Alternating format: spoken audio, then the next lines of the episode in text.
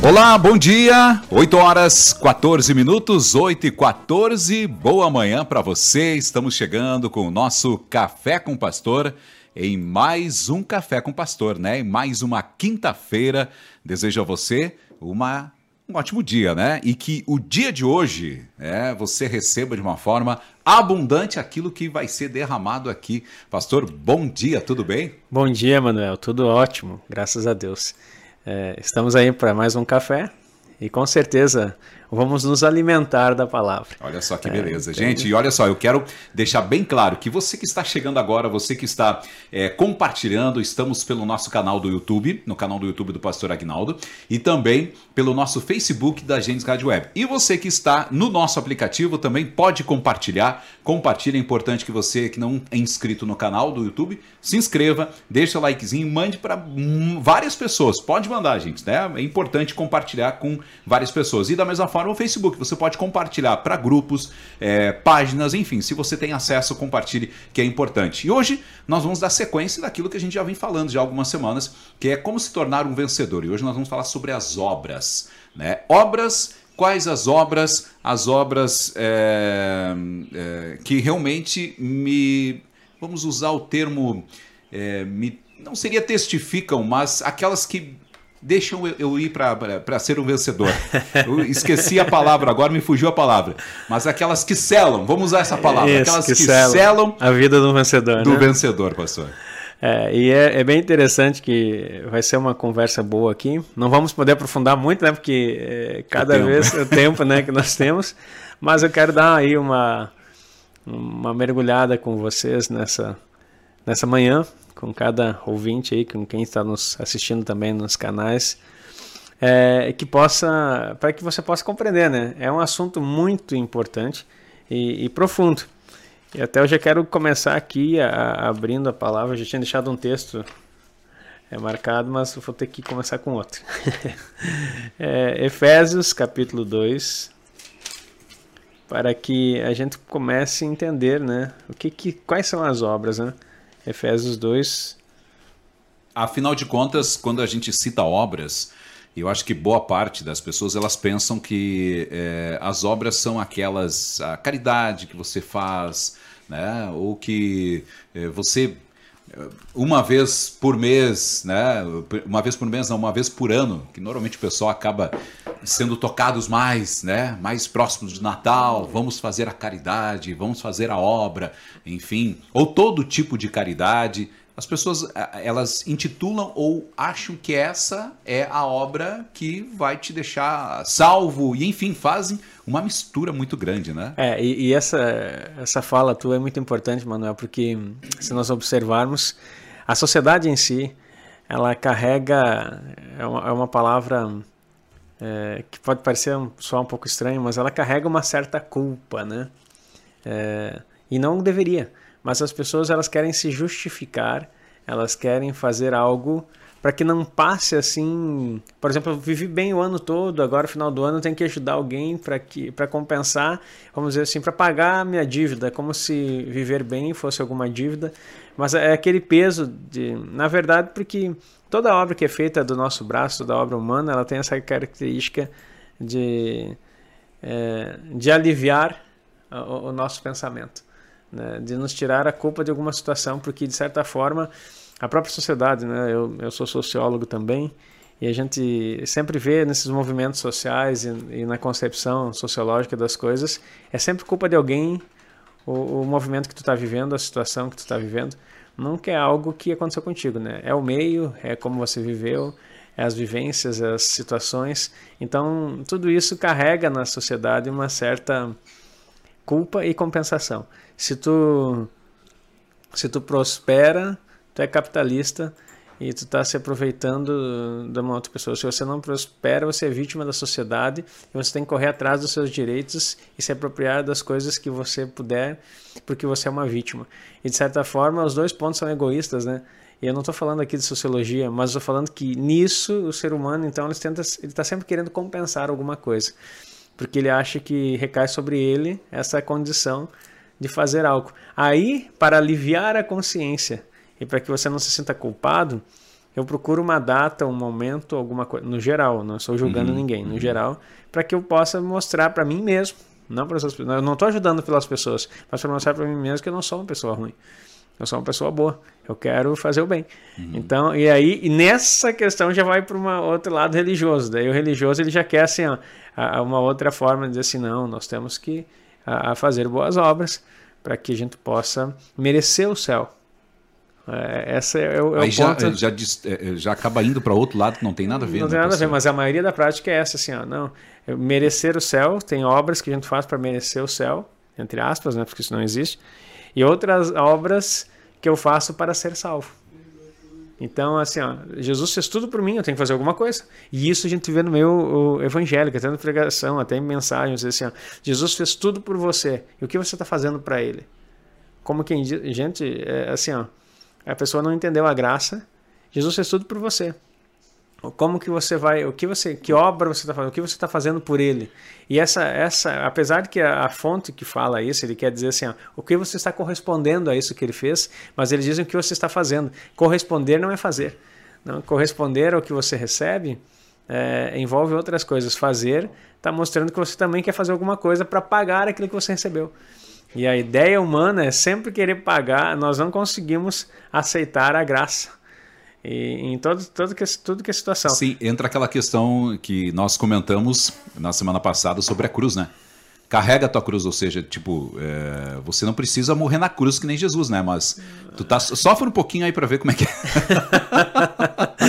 é mais ou menos isso. Então, essa conotação de obras, né? Ela, ela é muito confusa no meio da igreja. E as pessoas não conseguem entender. Aí Lutero vem, né, quebrando tudo lá eh, na, na reforma, falando que não é nada por obras, né? É, e aí ele tenta até tirar a carta de Tiago do meio do, da Bíblia, né? Por causa que na concepção dele, Tiago fala, é, mostra tua fé sem obras, ele pergunta. Que ele quer, Tiago, toda a expressão de Tiago é dizer que não existe uma fé sem obras. Se você crê, você pratica aquilo que você crê. Só que na cabeça de Lutero era tão forte isso que ele viveu debaixo daquele jugo romano, aonde as obras salvavam, que cada vez que ele ouvia a palavra obra, ele ficava imaginando salvação por elas, hum. por meio delas. Então, essa essa situação então ficou confusa no meio da igreja. E Lutero mesmo trouxe um pouco dessa confusão nos, nos seus escritos. E fora, e fora um pouco da questão de eh, cultural, né? Acho que cada região, eh, porque assim como existia é, a Igreja Católica Romana, Apostólica Romana, né?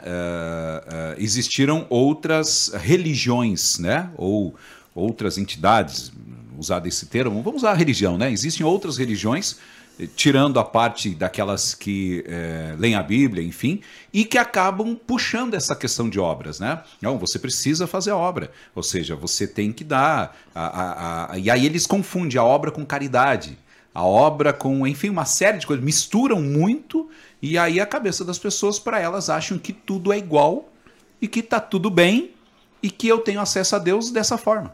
E outra, além das obras com caridade, isso que tu falou é bem importante, porque as pessoas confundem também. Caridade é uma coisa, obras são outras bem Exatamente. diferentes. Mesmo as obras que você está falando aí da forma errada que nós estamos conversando aqui, também é outra coisa. E aí o pessoal ainda confunde, soma isso esmolas. Então tem pessoas que chegam no final do ano, ele dá uma esmola para um necessitado, e esmola mesmo, dá troquinho. Né? E ele já aplacou na sua mentalidade a culpa da a situação de da sociedade, de resolver o problema do mundo. Né? Então, é aquele, aquela velha história, que é, é uma parábola positiva, né? mas também, nesse contexto, ela se torna negativa. Daquele, a floresta é, incendeia, né? E toda a bicharada correndo, fugindo do fogo. De repente tem um beija-flor que vai lá, enche o biquinho de água e larga no meio da, da floresta para tentar apagar.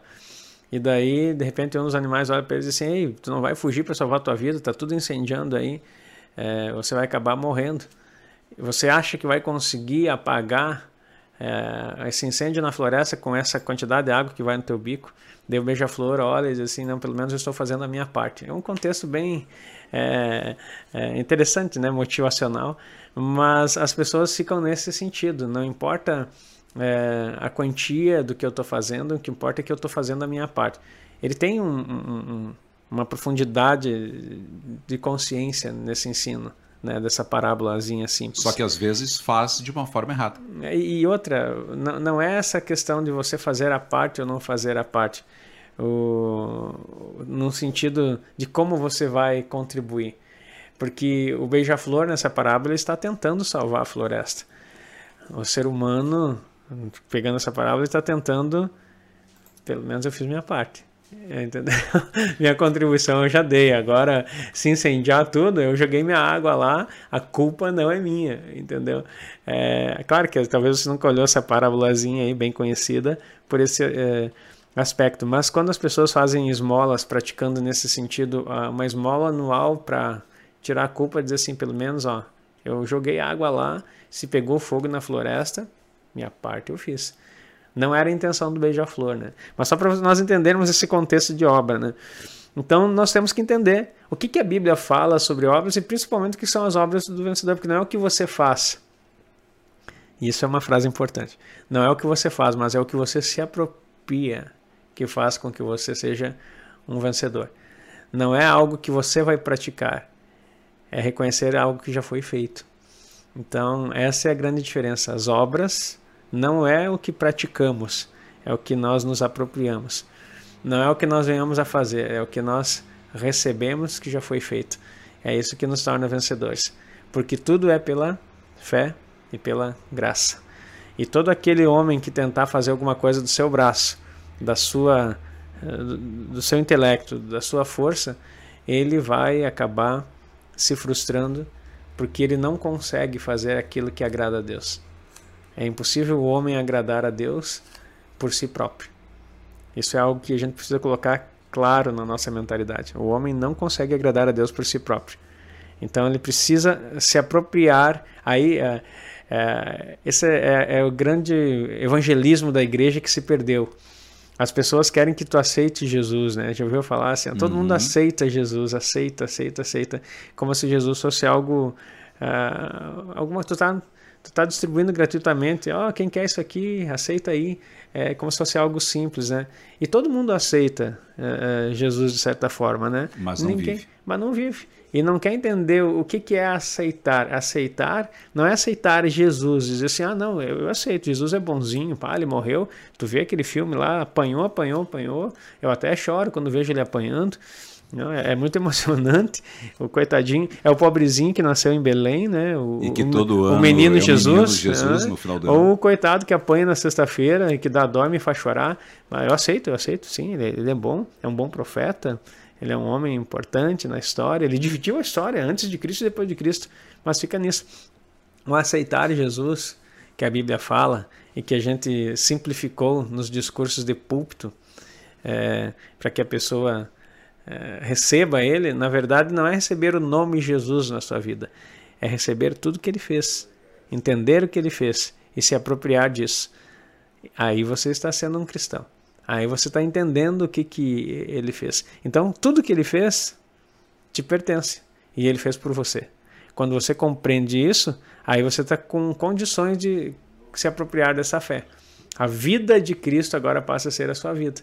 Eu quero ler aqui, a gente nem abriu a Bíblia ainda aqui, mas as pessoas precisam entender isso aqui. Olha, um texto muito conhecido diz assim, é, Efésios 2, verso 8. Pois pela graça sois salvos mediante a fé. Isso não vem de vós, é dom de Deus. Pronto, é o que nós estamos falando aqui. Ó. Você não tem nada para fazer. Em prol disso é graça. A graça é a disposição de Deus em fazer por você, e não um favor imerecido apenas, mas a disposição dele de fazer o que ele fez e estar com você nesse processo de realização. Então ele se dispõe totalmente para para que você alcance aquilo que ele já, já te concedeu gratuitamente. Mediante a fé, por quê? Porque não é mediante a, a, o que nós fazemos, é mediante crer. Crer no quê? Crer naquilo que Deus deu, crer naquilo que Jesus fez e crer que isso nos pertence. Essa é a fé. Isso não vem de vós, é dono de Deus. A salvação não é por nós, é pelo próprio Deus. E olha só o 9: não vem de obras para que ninguém se glorie. Então não existe salvação pelas obras. Porque se eu pudesse fazer uma obra que me salvasse, Cristo não precisava ter vindo. Se fosse possível a mim me salvar pelas obras, para que Cristo viria aqui, sofreu o que sofreu, padeceu o que padeceu, vencer o que venceu, conquistar o que conquistou, se eu poderia pelas minhas próprias forças é, me salvar?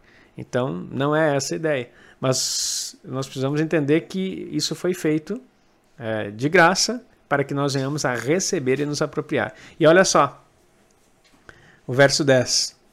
Porque somos sua obra-prima, criados em Cristo Jesus. Isso aqui eu queria que você marcasse, você que é ouvinte está com a Bíblia aí, e até quero te incentivar, se você escuta o Café com o Pastor sem uma Bíblia no lado, você vai perder muito. Então, ou pelo menos o celular, marca esse texto, mas eu prefiro ainda que você use papel, né? Que você circule, porque no celular às vezes nem sempre você consegue marcar tudo, né? Mas olha aí, ó. criados em Cristo. A Bíblia fala em, em sermos regenerados. Regenerados é nascer de novo.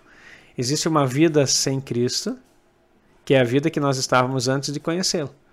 E depois, quando nós cremos nele, a vida é em Cristo. Então, criados em Cristo, isso aqui é uma chave poderosa nessa manhã para você entender quais são as obras do vencedor. Não é aquilo que você faz, você foi regenerado, você nasceu de novo.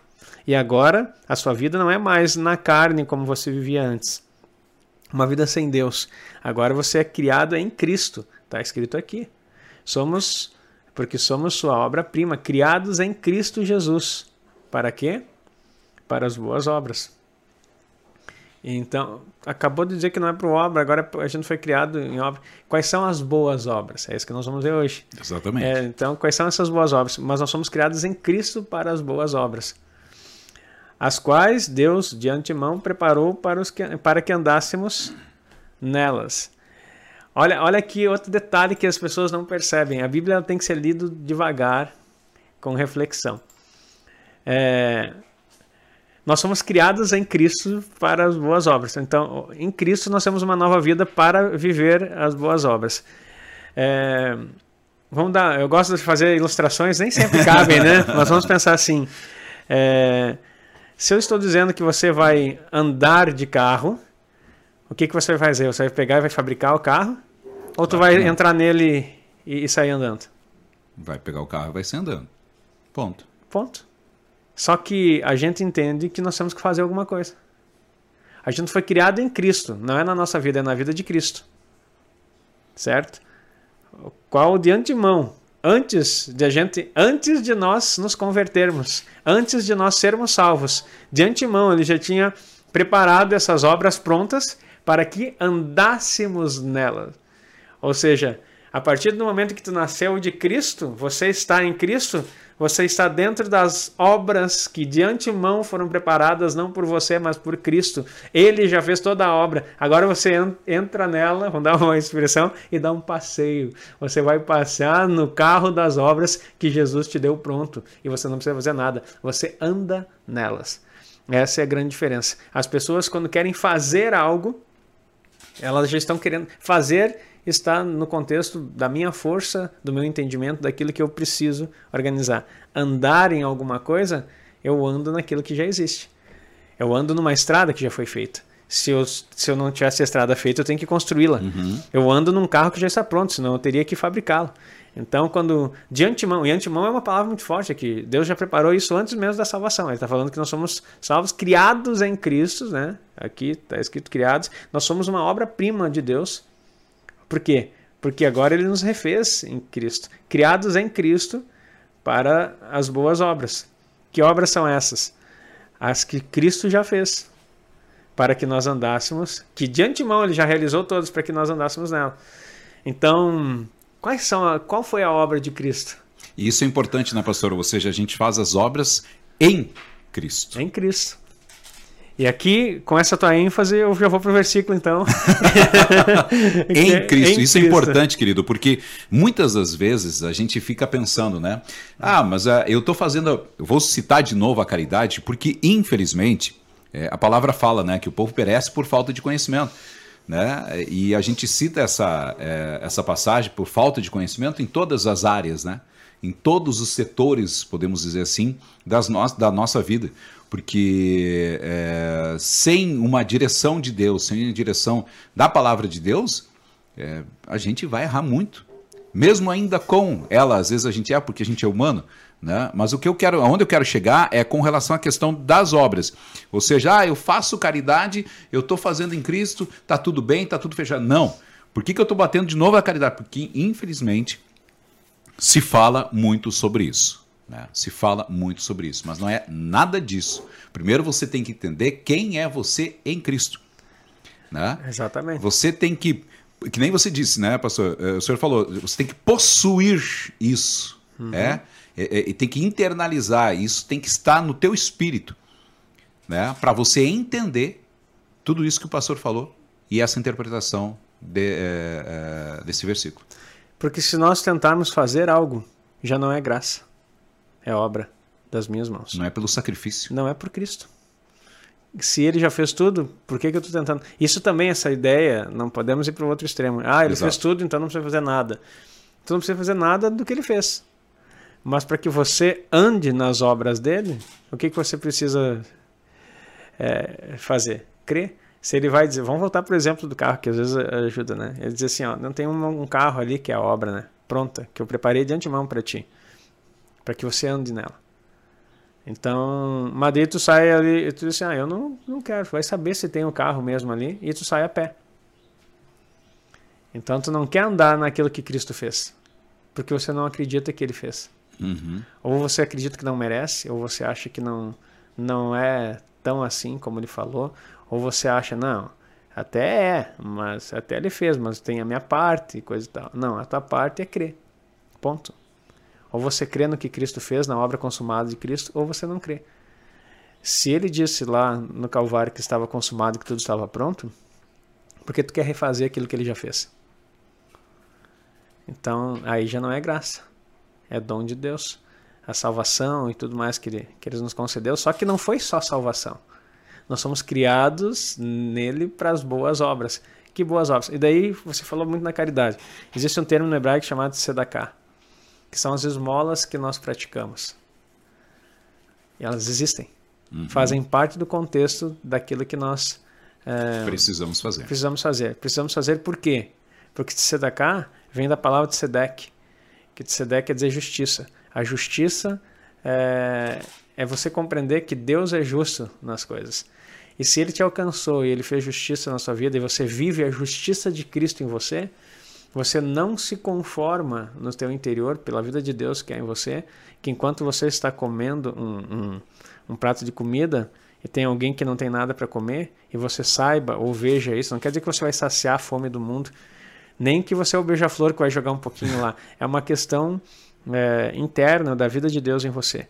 E no momento em que você pode contribuir, ou você está passando, né, é, se decai a esmola. Você está passando, e quantas vezes isso acontece? Você está passando na hora do almoço, numa correria só. Aqui na cidade o contexto é cidade pequena, mas a gente vê isso muito na cidade grande.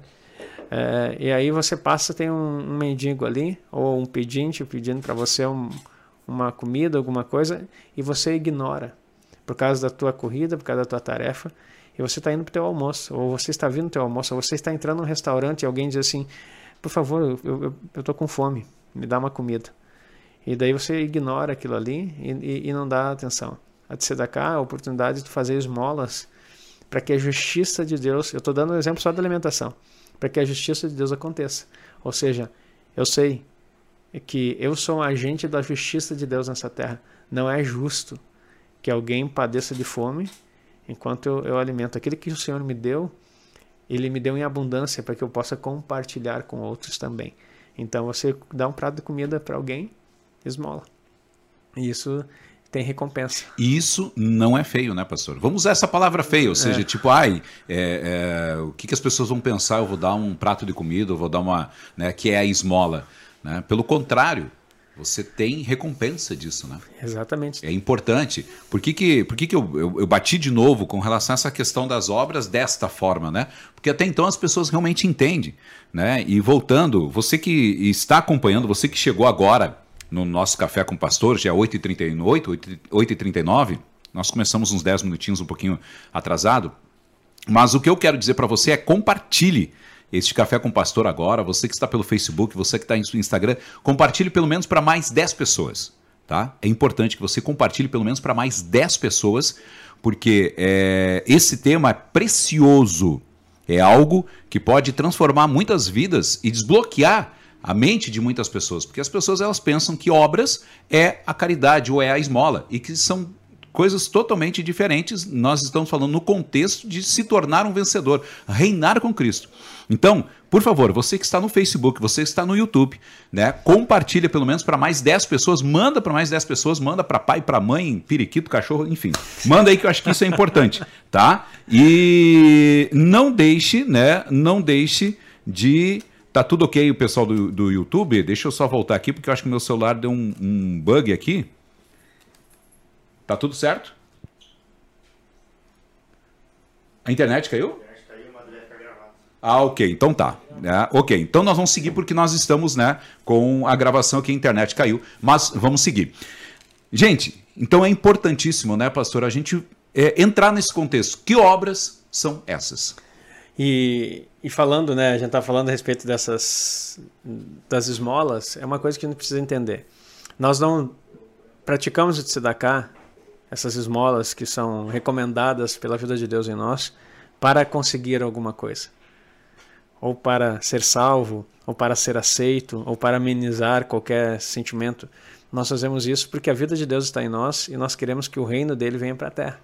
Então nós fazemos isso por prazer e não por, não por é, vamos dizer assim, recompensa você tem, porque o Senhor diz que você vai ter para aquilo que você fazer através dele. Mas nós fazemos isso não em busca de aliviar algo em nós, mas porque a vida de Deus nos faz uhum. é, transbordar nisso. Então não é para ser salvo, não é para outras coisas, nós somos feitos porque Cristo, nós somos gerados em Cristo nisso. E Cristo, quando veio aqui, ele plantou o reino de Deus, a justiça desse reino. E tanto que ele fala em buscar em primeiro lugar o reino de Deus e a sua justiça. Então a justiça do reino de Deus tem essa conotação. Então nós precisamos compreender isso. E olha só, as obras então elas precisam ser feitas em Cristo. É o que falou lá no Efésios 2:8. E aqui, olha, olha só o que diz 1 Coríntios 3, é, a partir do verso 10. Segundo a graça de Deus que me foi dada, ele já começou aqui, lá. ele começou lá pela graça, salvos. Isso não vem de vós, é dom de Deus, não vem pelas obras. Então, ele, e aqui ele está falando, segundo a graça de Deus que me foi dada, eu, como sábio arquiteto, lancei o fundamento, e outro edifica sobre ele. Porém, cada um veja como edifica. Porque ninguém pode lançar outro fundamento além do que foi lançado, que o qual é Jesus Cristo. Contudo, o que alguém edifica sobre o fundamento é ouro, prata, pedras preciosas, madeira, feno, palha, manifestada se tornará a obra de cada um, pois o dia, o dia do Senhor, né, no, no julgamento ali no tribunal de Cristo, a demonstrará, porque é revelada pelo fogo, e o próprio fogo provará a obra de cada um, de que tipo ela é. Se permanecer a obra de alguém que edificou sobre o fundamento, olha só, uhum. em Cristo, é, esse receberá recompensa. Se a obra de alguém se queimar, ele sofrerá dano, mas ele mesmo será salvo, todavia, como que através do fogo. Eu nem vou entrar nessa parte aqui, porque daí nós vamos precisar umas três horas. É, então, até aqui, ó, se a obra de alguém se queimar, sofrerá ele dano. Então, a obra que você pratica, é, ela pode ter danos. Você pode sofrer dano, porque você vai construir a partir de Cristo. E Paulo está dizendo aqui bem claro: veja como cada um edifica. Tem ouro, prata, pedras preciosas, madeira, feno e palha. Então, aquilo que você constrói a partir de Cristo. Agora, olha, olha bem essa, essa situação, né? Aquilo que você está construindo a partir de Cristo. Podemos construir em Cristo coisas que são duráveis e permanentes, uhum. ou podemos construir em Cristo ah, coisas que não têm serventia alguma. Aí você vai dizer, assim, mas como assim? Não é para construir a partir de Cristo? Exatamente. Só que a partir de Cristo você pode construir aquilo que Ele quer que você construa ou aquilo que você acha que Ele quer. E essa é a grande diferença. Todos nós estamos fundamentados em Cristo, cremos em Cristo. Entendemos quem Ele é na nossa vida. Ele é a rocha, é o fundamento. A ideia lá do, da parábola é muito a ver com isso. A gente conhece desde criança, quem é criado na igreja, conhece desde criança a, a parábola dos dois fundamentos, né? O homem nesce que constrói sobre a areia uhum. e vindo a tempestade cai tudo. E daí o homem prudente que constrói sobre a rocha. Vem o vento, vem os mares e tudo e dão contra aquela casa e ela permanece firme. Está falando de uma obra construída ali. Mas a partir do quê? Todo aquele que ouve minhas palavras e as pratica será comparado ao homem prudente que construiu a sua casa sobre a rocha. Qual é o segredo de construir a partir de, a partir de Cristo? É ouvir o que ele diz e praticar. Agora, o detalhe é que a sociedade que vivemos, a igreja que é, é caracterizada hoje em dia, igreja no sentido, no contexto geral, não estou falando da igreja do Cordeiro, aqueles que estão em Cristo, mas eu digo o sentido institucional da igreja hoje, ela é um cardápio né, para gostos diferenciados. Como você é, como é o teu estilo? Eu vou para aquela igreja, aquela forma. Ah, essa pregação, é aquele pastor fala assim, fala assado. Ah, esse aqui fala mais para mim. Esse é mais coach, esse é mais motivacional, esse é mais pentecostal, esse aqui é mais. Esse chora quando prega. Então tu não está procurando aprender algo do Senhor, tu está procurando algo que seja um espetáculo onde você possa sentar e se deliciar, né? os seus olhos, o seu corpo. E não estou dizendo que é errado você querer procurar alguma e coisa. somente para aquele momento. E para aquele momento tu sai aliviado, ó, o alívio de novo aí. Tu sai aliviado para ver mais uma semana. E daí você sobrecarrega, não busca Deus, não, não ora, não faz nada, não lê Bíblia, não entende nada, e espera o próximo domingo para ter uma palavra que precise te aliviar novamente. E tu vive assim. E aí, num primeiro não, ou em qualquer situação, ah, eu não quero mais, eh, não sinto mais unção nessa igreja. E tu... é, muda, exatamente, muda de igreja. Muda, muda de igreja. completamente. É, aí, aí entra aquela questão de não entender nada daquilo que Cristo fez por ele ou seja, você não internalizou, você não entendeu, não está em você, Cristo não está, você, aliás, até Cristo pode estar em você, mas você não está em Cristo. Né? Você não ouve as palavras você não dele. Ouve. Então, o detalhe é assim, ó, a salvação, ela é o dom e a vocação de Deus são irrevogáveis. Isso aí você tem que aprender esse versículo. O dom e a vocação de Deus são irrevogáveis, ou seja, não tem como mudar. A vocação é o chamado dele. Depois que ele te chamou, você pode até não obedecer, mas o chamamento não, não muda. É, o dom, depois que ele deu, não tem como retirar. Pela graça sois salvos por meio da fé. Isso não vem de vós, é dom de Deus. Uhum. Nunca vai mudar. Não tira. A partir do momento que você creu, você é salvo. E Deus não vai tirar isso. Agora, se você não quiser prestar atenção em nada do que Cristo fez e nada do que ele falou, uma coisa é certa, você vai ter a salvação mas você vai ter consequências dessa vida de não ouvir é, a, a, voz de Deus. Que não é o assunto de hoje, mas Deixa assim, deixamos assim. Vamos né? deixar para outro Vamos deixar para outro momento. mas agora, é, aquele que ouve e pratica a palavra do Senhor, ele está fundamentado na rocha e, e ele vai permanecer. Para que as obras sejam feitas em Cristo, ele tem que partir da voz de Cristo, só que nós não estamos acostumados mais a ouvir é, a voz do Senhor, o barulho que o mundo faz. Nos é a questão, fazendo... das, a questão das modinhas, né, pastor? É, daí entra a questão, ah, porque aquela igreja está fazendo assim, nós temos que fazer assim também e andar dessa forma, isso e aquilo. Enfim, é, a sociedade ela cria, né? É, o senhor é sociólogo, o senhor sabe como é que é é, para você ser aceito dentro de uma comunidade, dentro de uma tribo, você tem que andar igual. É o rito, né? É o rito. Você... E aí a igreja, algumas das vezes, acaba é, sendo influenciada desta forma, né? E deixa de ouvir daquilo que Cristo quer. Daquilo que Porque Deus a igreja está preocupada em ser aceita pela sociedade. A igreja contemporânea, igreja instituição, não a igreja de Cristo, ela está preocupada em ser aceita pela sociedade. Ela quer ser elogiada, ela quer ser abraçada, ela quer ser convidada para as coisas. E a igreja que é abraçada pelo mundo, é rejeitado por Deus. Não, e aí entra, pastor, desculpa ali cortar, mas aí entra algo que vem à minha mente, entra um pouco sobre a questão dos cantores, né, atualmente. Oxe. Tem muitos. Queremos aqui deixar bem claro, não estamos criticando, não vamos citar nome de ninguém, não é essa a questão, nem julgar, não estamos julgando, mas a gente observa, né? Que existem hoje músicas gospel, existem é, letras, né, que você vê que não tem aquela unção, que você vê que não tem aquela entrega, ou você vê que foi feito através ou por ele apenas para é, se tornar conhecido ou ter o sucesso no mundo, mas sem uma direção, quem sabe, de Deus. E, e eu vou te falar assim, ó, sou músico há 30 anos, né? trabalho com, com música, tanto como professor de música e como dentro do ministério, né? Fui pastor de música, fui ministro de música já. Agora você precisa compreender dentro dessa esfera aí que tu está falando, é que as pessoas é, eu não quero entrar, mudar o assunto para música, né? Exato, é, é, eu não quis, mas é, é, é, eu apenas quis dizer né, que, infelizmente, em função desses ritos, em função dessas situações, é, acaba partindo para isso. E às vezes você acha que você está fazendo algo para Deus que é o que eu quero tentar citar isso. Às uhum. vezes você acha que você está fazendo, que você está em Cristo e fazendo para Cristo.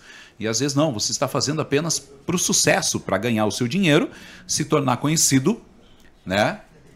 E Ponto. eu só ia comentar a respeito disso. Muitas pessoas hoje em dia são ordenadas ao ministério, não sei qual, mas por causa das curtidas, por causa da, da visualização.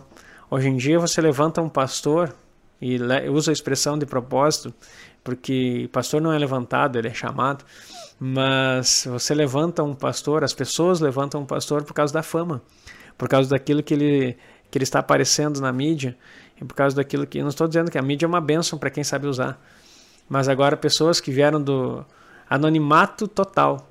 E quando falo anonimato, não é que estavam, como diz o Senhor Davi, te tirei de trás das malhadas, né? Não, não era um anonimato de, uma vida com Deus e de uma busca. Era um anonimato mesmo de inexistência, até mesmo ele achou no talento uma forma de demonstração. Cantava talvez até fazer um barzinho por lá, e tudo que é canto, como músico. E, e de repente ele assim, olha que o nicho gospel está dando. Uhum. Aí ele começa a produzir nessa área. E aí de repente alguém promove ele a pastor. E ele já ganha um título de pastor por causa que ele ficou porque ele tem milhões de seguidores, milhares de seguidores, e aí a vida dele, é, a unção dele, entre aspas, né, é medido por aquilo que as pessoas veem. E, e, e isso, é, isso é, um, é um desastre na vida da igreja, é construir exatamente fora da é, de Cristo, porque você está dando certo e nós não fomos chamados para dar certo. Isso nós precisamos compreender. Nós somos chamados para viver a vida de Cristo. E aí, o que, que é o sucesso dentro da vida de Cristo? É ouvir Sua voz e realizar o que Ele quer.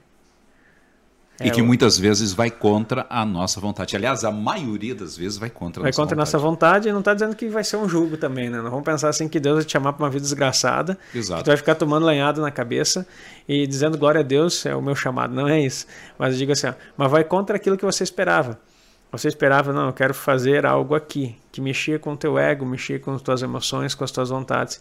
E Deus tem algo totalmente no outro lado. Não, mas a minha vontade para ti é essa. E, e, é um conflito de vontades porque nós não estamos acostumados a ouvir Deus. Quando Ele mesmo diz que eu sei os planos que tem sobre vós planos de bem e não de mal para dar um fim e um futuro que eu desejo. Então Ele vê o futuro. E o Espírito Santo, tem um versículo que agora me fugiu, mas fala. Pode colocar para mim aqui também. Pessoal, estamos ao vivo aqui, é. o pessoal acabou o café, estamos abastecendo. Café, queremos café. queremos café.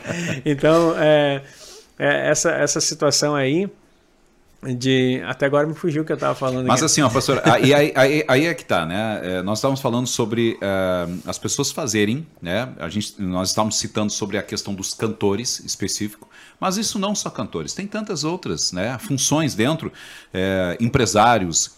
É, você na tua vida do dia a dia, né? De você fazer isso fora, fazendo de acordo com as suas vontades, você achar, você Infelizmente, e eu, eu digo isso porque eu também, é, fazia muito disso. Ah, eu vou orar a Deus para mim é, mudar de cidade, ou para mim ir para outro lugar, ou para mudar de emprego, vou orar a Deus. Ia lá pro meu quarto, orava a Deus, e aí ouvia uma vozinha, vai, faça. Ok, não, Deus disse que é para mim fazer. Né? E aí, ou seja, a resposta de Deus para mim foi imediato. Será que foi Deus mesmo? Deus responde tão imediatamente assim, ele diz assim: Manuel, vai lá e faz isso. Não! Esse foi o eu, a minha vontade, querendo que seja feito, seja executado. Três vozes, né? Voz de Deus, que fala ao nosso coração, traz paz, e nem sempre fala o que a gente quer ouvir. É a voz de Satanás, que vai falar tudo que é coisa que seja bom para ti, contra aquilo que é o que Deus quer. Então, e sempre contra o propósito de Deus. A voz de Satanás, ela vem muito na nossa mente e ela é contrária. Ela sempre desmotiva a seguir num, é tipo aquela situação que nós, não sei se foi aqui na rádio que nós falamos ou foi num outro momento, que Pedro chega para Jesus assim, ó, tenha dó de ti mesmo. Não, tu não vai para a cruz, que que é isso? Então assim, a voz assim? de Satanás. Então assim, afasta-te de mim. Então o Satanás sempre tem uma é, é uma palavra positiva, né? Entre aspas aqui para o ouvinte, e, e, mas na verdade é, é desmotivador, é contra o plano de Deus. Então essa é a voz de Satanás. A voz da consciência é o que o teu coração quer, o teu desejo, tu está querendo acontecer. E a voz do Espírito Santo, ela fala no nosso coração, ela nos, uh, nos treina para fazer aquilo que ele deseja. Entretanto, sem intimidade você não ouve. E você é guiado pela sua própria voz é, ou pela voz até mesmo de Satanás. Ah, não, mas eu sou crente. O diabo não fala comigo, tu que pensa. o maior ataque que tem, ah, tem até um livro falando sobre isso. O campo de batalha é na nossa mente. O lugar, Satanás faz de tudo para que a palavra de Cristo não habite em nós. E o versículo é exatamente o contrário. Habite abundantemente a palavra de Cristo em vós.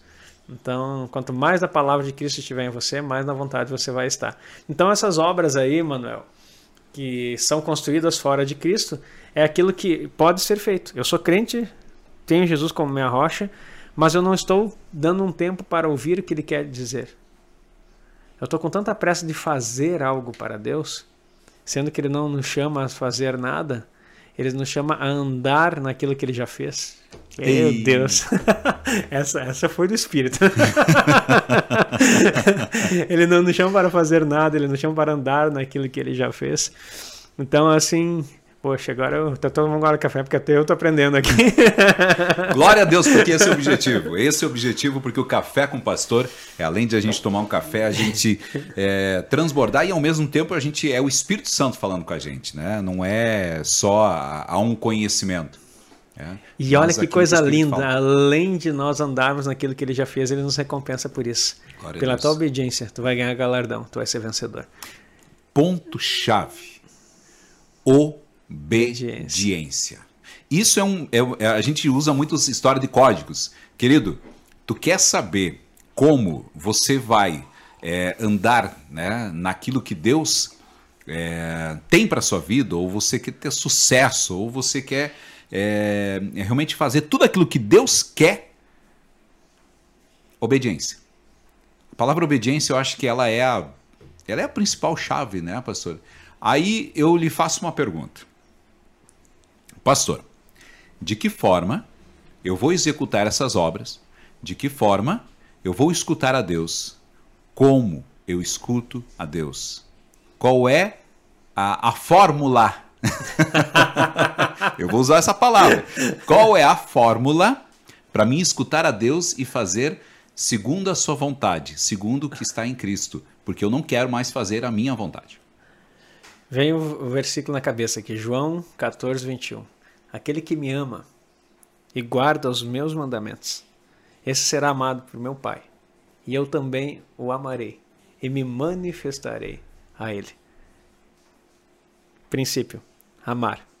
Os mandamentos de Jesus, ele diz, os meus mandamentos não são pesados, ele fala, porque os mandamentos de Jesus é o que ele manda nós fazermos, não é a lei. Tem gente que acha que os mandamentos de Cristo são os mandamentos da lei. E, de certa forma, o apóstolo Paulo fala no capítulo 7 que a lei de Romanos, que a lei é boa, santa e justa, né? A lei, ela era boa, Só que ela era impraticável pelo ser humano. Por isso que veio Cristo e o fim da lei é Cristo, ou seja, não fim como encerramento, mas fim como finalidade, apresentar Cristo para a justiça de todo aquele que crê. Olha que coisa poderosa. É, Cristo veio então para justificar a nós que cremos nele, porque nós não conseguiríamos fazer é, cumprir a lei em nós. E daí ele cumpriu e aí justifica, nos deixa just, justo diante de Deus pelo que ele fez. Então cremos nele. E agora o que, que ele diz? Como eu sou tua justiça, agora eu tenho uns mandamentos para você. Mateus 5, 6 e 7 nos mostra um comportamento de quem quer viver a vida de Cristo, quem quer ter ele como modelo. Então, não, é, ali existem ordenanças de como nós devemos agir para que tenhamos recompensa como vencedores. A partir de então, você começa. Mas não queira ler Mateus 5, 6 e 7 sem antes cumprir João 14, 21. Amar a Deus, aquele que me ama e guarda os meus mandamentos. Ama Ele. Se aproxime dele porque você quer Deus, não porque você quer alguma coisa. Não porque você quer vencer. Porque o vencer não é uma situação de querer, é uma questão de, de ser. Você é vencedor ou não é. E como que você sabe que você é? Quando você está em Cristo. Se você está em Cristo, você já é vencedor. O Senhor já te vê assentado com Ele nos lugares celestiais, vencedor. Agora, dentro desse processo, lembra do, do time de futebol que nós uhum. falamos ali, né? Há, há, um treinamento, não, não porque Deus quer te testar, mas porque nós precisamos, é, de fato, nos apropriar em realidade. Então, busque a Deus né, por amor. Guarde o que Ele ensina, os mandamentos é só palavra. Guarde a palavra daquilo que Ele pratique, profira essa palavra e ele vai se manifestar para você. Você vai ouvir a voz dele. Você vai ouvir a voz dele. Eu, ele disse, eu me manifestarei a ele. O manifestar de, de, de Cristo pode ser em visão, pode ser em sonhos, pode ser em vozes, que nós já falamos dessa forma. É um processo fácil? Não vou dizer que é difícil, mas ele não é instantâneo e não é automático. Vai depender da sua entrega. Vai depender da sua entrega no sentido de querer ouvir, de querer estar com ele. É intimidade. Nós sentamos aqui para tomar um café e a gente passa uma hora e nem vê. Agora a gente vai para o quarto para orar. Dali cinco minutos, parece que meia hora se passou, tu olha cinco minutos. Ai, cansei. Por quê? Por que, que isso acontece? Porque de fato a nossa mente é tão ocupada com as coisas, com os afazeres, nós não conseguimos desligar. Então, até eu, quando eu era pastor adolescente, eu dizia assim: tem dificuldade de conversar com o invisível? Fala com Deus, põe uma cadeira na tua frente e senta sentado. Diz assim, Espírito Santo, senta aí, vamos bater um papo. E começa a conversar. E eu fazia várias vezes isso com os adolescentes para ensinar eles a orar. Porque às vezes eles, eles precisavam de alguma coisa física hum, na cabeça deles para que pudesse se concentrar. Então põe e saiba que ele vai estar ali sentado na tua frente. Ah, mas ele não habita? Não, queridos, não, não, ele habita em você sim. Mas eu estou dizendo assim, ó, eu estou tentando ajudar você a, a criar um, um processo, um processo, uma rotina, uma de... rotina de que isso, de que essa intimidade venha, venha a crescer. Então nós construímos em Cristo é, a partir da obediência, mas não uma obediência cega, é uma obediência relacional, porque eu conheço o meu Pai, eu quero obedecer Ele, porque eu amo Ele, e não porque Ele está dizendo faça isso, faça aquilo. Não é a obediência da lei, é a obediência do amor, aonde eu amo e quero fazer tudo para agradar Ele. Uhum. Você vai construir a partir dele, porque tudo que você fizer, como Jesus disse, eu não faço nada por mim mesmo, mas tudo que o meu Pai me diz, isso eu faço. Então, se Cristo não fez nada nessa terra por si próprio, mas ouvindo do Pai, nós, por que, que nós queremos construir a partir de nós uh, aquilo que está fora de Cristo e ainda sermos recompensados? E depois choramos porque não conseguimos é, executar os nossos projetos, porque eles não nasceram em Cristo. E aí não tem como nós executarmos obras que sejam duradouras de ouro, é, prata ou pedras preciosas. Então as nossas obras estão relacionadas ao quanto nós ouvimos Deus e fazemos a sua vontade. Nem tudo que você faz, mesmo sendo crente, é a vontade de Deus. E se e não é a oração como tu falou antes, rapidinho assim, ah não, é a vontade de Deus, não. O Espírito Santo vai dizer sim e vai dizer não para você. E o difícil é você conseguir compreender o não como e aceitar. e aceitar, né? E entender que era não. É não. Três armas que o crente ele tem que crente ou aquele que busca a Deus é, tem que ter por costumes, né? Oração, a Bíblia e o jejum. Então acho que essas três armas, a partir do momento que você entender, começar a praticar, você vai ter uma proximidade. Você vai começar a entender e você vai começar a entender o que, que é a obediência, você vai começar a entender e se relacionar, ou seja, é aquela questão de buscar a face de Deus, né? E você começar a ter esse relacionamento. É, é o que eu, às vezes eu cito é, com relação à questão de casal, né? Casal, o amigo, enfim. Você só consegue ter uma intimidade mais profunda a partir do momento que você começa a buscar mais, você começa a se aproximar mais, querer saber mais, da, se interessar mais, né? Tipo, é, é, como que eu vou ter essa minha proximidade com o Senhor? Porque eu quero me aproximar mais do Senhor. Eu quero saber mais, eu quero conviver mais. E assim é com Deus. Se você não se aproximar, se você não buscar na palavra, orar, jejuar, enfim, você não vai conseguir em momento algum saber quais essas obras que você tem que fazer em Cristo para que você seja salvo e esteja reinando com Ele. Olha que coisa interessante isso que você falou do relacionamento. Você percebeu que quando uma pessoa tem um. Quando um pastor. Não estou falando de mim, estou falando de uma pessoa. Tem pessoas que eu admiro. E quando eles trazem uma palavra poderosa na nossa direção, essa admiração cresce e nós queremos estar juntos. Porque a gente vê assim, não, poxa, ele tem algo diferente que eu não tenho. Exatamente. E nós queremos nos aproximar para que isso seja compartilhado. O próprio apóstolo Paulo disse assim: Olha, estou desejoso de estar com vós e compartilhar algum dom com vocês. Então, assim, aquilo que Deus nos dá também é para que compartilhamos. Entretanto, é, nós nos perdemos nesse processo porque nós aí começamos a olhar para as pessoas e querer ter perto de nós essas pessoas que falam das verdades de Deus. E até usa-se uma expressão no meio evangélico: que Bíblia esse homem está lendo? que eu não vi. que eu não encontro isso aí. É a mesma Bíblia que tu tem. Só que o detalhe é que a, a nossa mentalidade está acostumada à praticidade das coisas. É tudo instantâneo. Você hoje, antigamente, você tinha que ir na locadora, pegar o VHS, ter um videocassete, quatro cabeças. Quem, quem, quem é jovem aqui não sabe nem o que eu estou falando, né? Que está escutando aí. Para poder eh, rebobinar a fita, poder avançar sem ficar tremendo. Inclusive, no lado do pastor, eu sei que o pessoal na câmera até consegue enxergar ali. No lado do pastor, nós temos um uma, aparelho antigo. Uma relíquia. Uma relíquia que, inclusive, funciona. Tem é, disco, tem é, os CDs, CD carrossel, vídeo, rádio. Cassete. E cassete. E cassete embaixo. E, é, em Nossa. cima. Então tá aí, ó. Pra, isso aí pra você entender que. tá aqui. tá aí.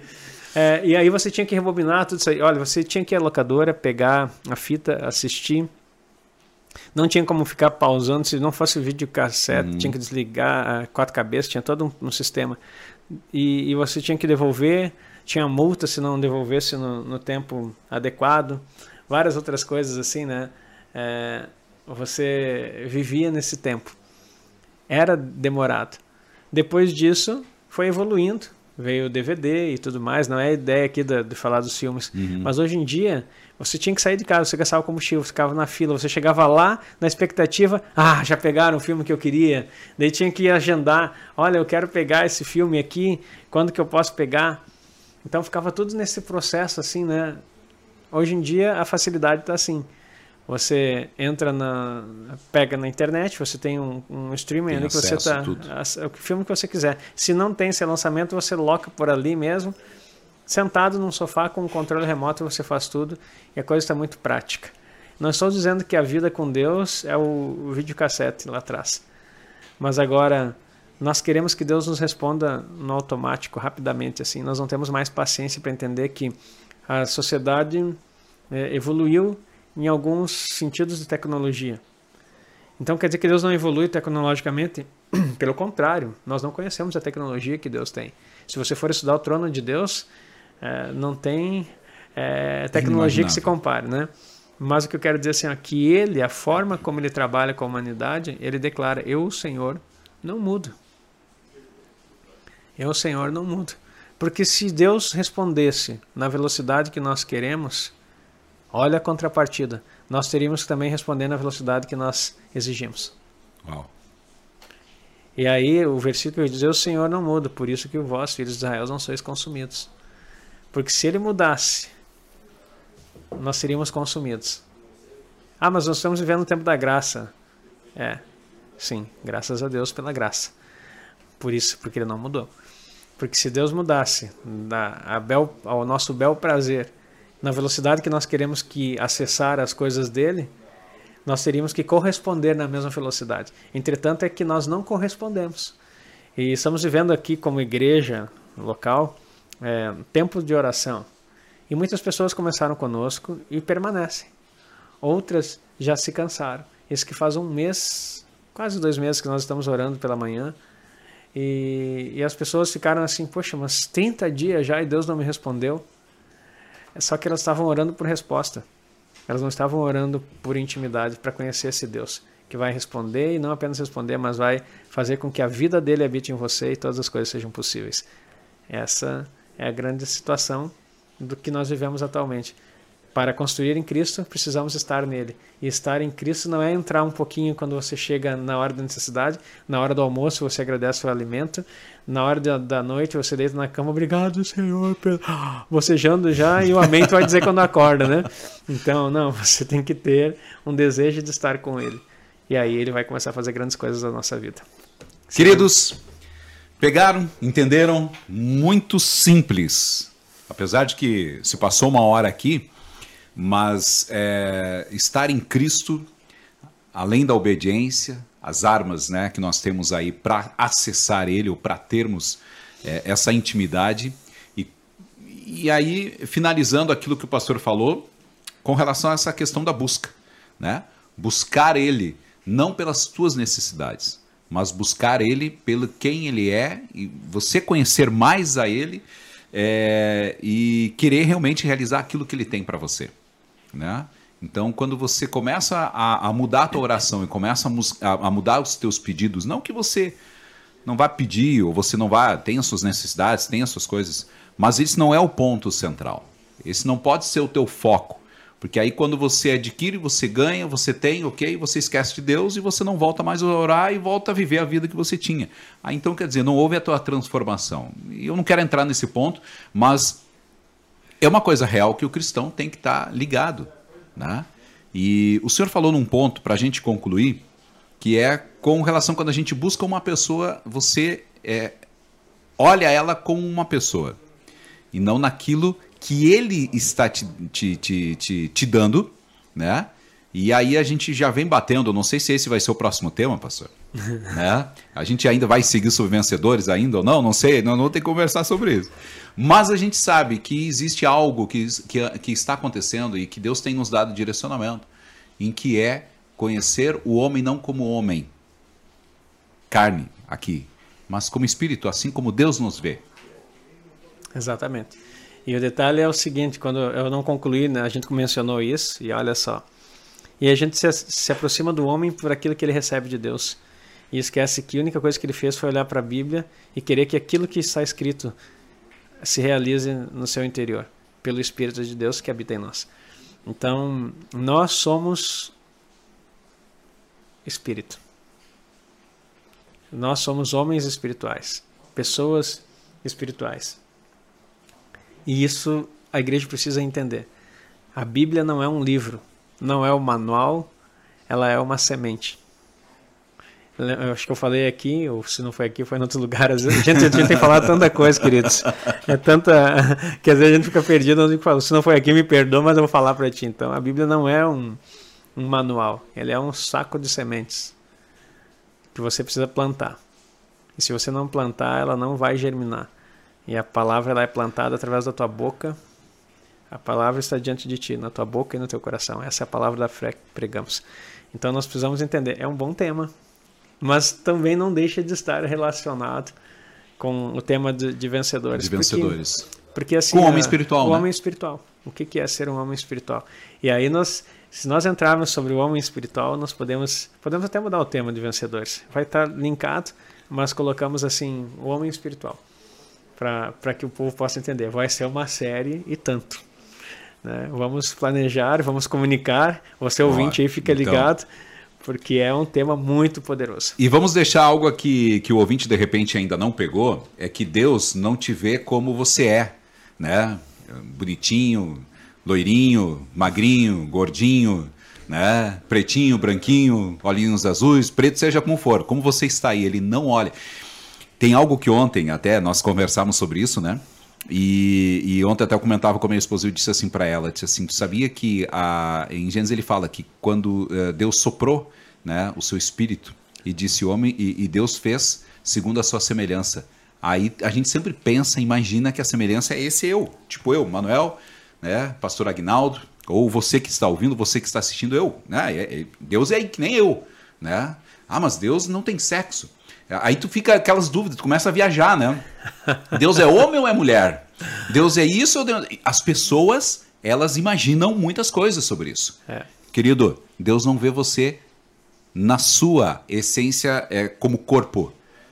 Deus te vê como espírito. Aí Vamos deixar para próxima. Vamos deixar para semana que vem. Para você então. entender o, de, o que, que é isso, de que forma você vai começar a ver de uma forma totalmente diferente aquilo que Deus pode fazer na sua vida. Amém. Amém. Vai ser poderoso. Queridos, outra coisa, nós temos os livros, né? Temos livros aí. Pastor, pode pegar para nós ali? Ah, sim. Pode pegar para nós aqui. Nós temos o Visão. Tem esse aqui, Ampliando a Visão, que é um livro que fala. É aquela câmera ali, né? Uhum. É, é um livro que fala a respeito de liderança e no sentido de como nós enxergamos, como vivemos a igreja. Porque hum, não é uma liderança prática no aspecto é, diretivo. Erguei um pouquinho mais. Ah, erguei? Então, aqui. Ah, aqui. Tá, obrigado, pessoal aí dizendo que era para erguer um pouco mais. É, mas é a respeito de como nós entendemos a igreja, como que se dá é, esse relacionamento e aqui dentro desse, desse livro você vai aprender exatamente a, a entender a visão de Jesus e como ele trabalhou é, através da multiplicação daquilo que ele possuía. Ampliar a visão é você conseguir entender aquilo que o Senhor está ministrando no teu coração e compartilhar. Como nós compartilhamos essa vida de Deus. Essa é a essência. Ah, você vai dizer, mas não é, não fala sobre célula. Célula é uma expressão que nós usamos é, de como nós nos reunimos em grupo, mas a essência está em você multiplicar através é, da comunhão a vida de Deus. Temos um outro aqui que é o mundo espiritual. Esse é um. Hoje em dia eu já chamo ele de uma introdução, porque já temos que fazer uma, ou ampliá-lo. Atualização. É, uma atualização dele, né? Porque tem muitas coisas que o Senhor vai nos ensinando. Mas ele é um excelente livro para você começar a entender a respeito do mundo espiritual. É, Hebreus fala que pela fé entendemos que os mundos foram criados. Então, quando está falando do mundo, não está falando dos planetas, está falando do mundo espiritual e do mundo físico. Então, o mundo espiritual é tão real quanto o mundo físico. Na verdade, eu digo para vocês, ele é mais real do que o físico, porque tudo que existe no físico acontece no espiritual. Livro excelente para você entender. Aqui diz o mundo espiritual, anjos, demônios, espíritos dos mortos e estado eterno. Você ter aí uma, uma abordagem bem concisa para que você possa crescer nisso. E aí temos o livro, que eu gosto desse livro aqui também. Esse é um livro sobre liderança a arte de liderar pelo exemplo e fazer discípulos de sucesso. Aqui já é um mais focado a liderança mesmo, a discipulado. Então, siga-me. E daí as pessoas pensam que é um convite meu para você me seguir. Não. Esse aqui é o convite de Jesus. Quem que, é, é, quiser seguir ele, né, tem que ter alguns processos. E nesse processo de seguir a Cristo, aqui tem uma. Claro que tem um, uma pegada, um coturno aqui, né, que tem aquele desejo mais militarizado, assim, de aventura, a palavra, né? É uma, um desejo de aventura. Porque a vida com Cristo é uma aventura. E Não com certeza ser, né? é uma aventura de sucesso e de vitória. Porque é um coturno aqui, uma sola, do, porque nós somos soldados vencedores que vamos seguir ele por onde quer que vá. E olha só, querido, é importante que se você quer os livros, tá, tanto individuais quanto os três, tá, nós, você pode é, nos chamar, chama pelo nossa, é, pelas nossas redes sociais, pelo WhatsApp, enfim, pelas redes sociais, nos chama, né?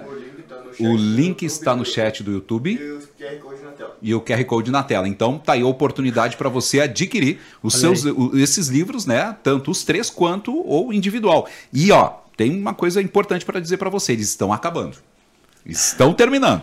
Então adquira o quanto antes, você vai crescer muito. Agora, esses dias nós mandamos para o Paraná, para um pastor do Paraná, uh, que pediu os livros.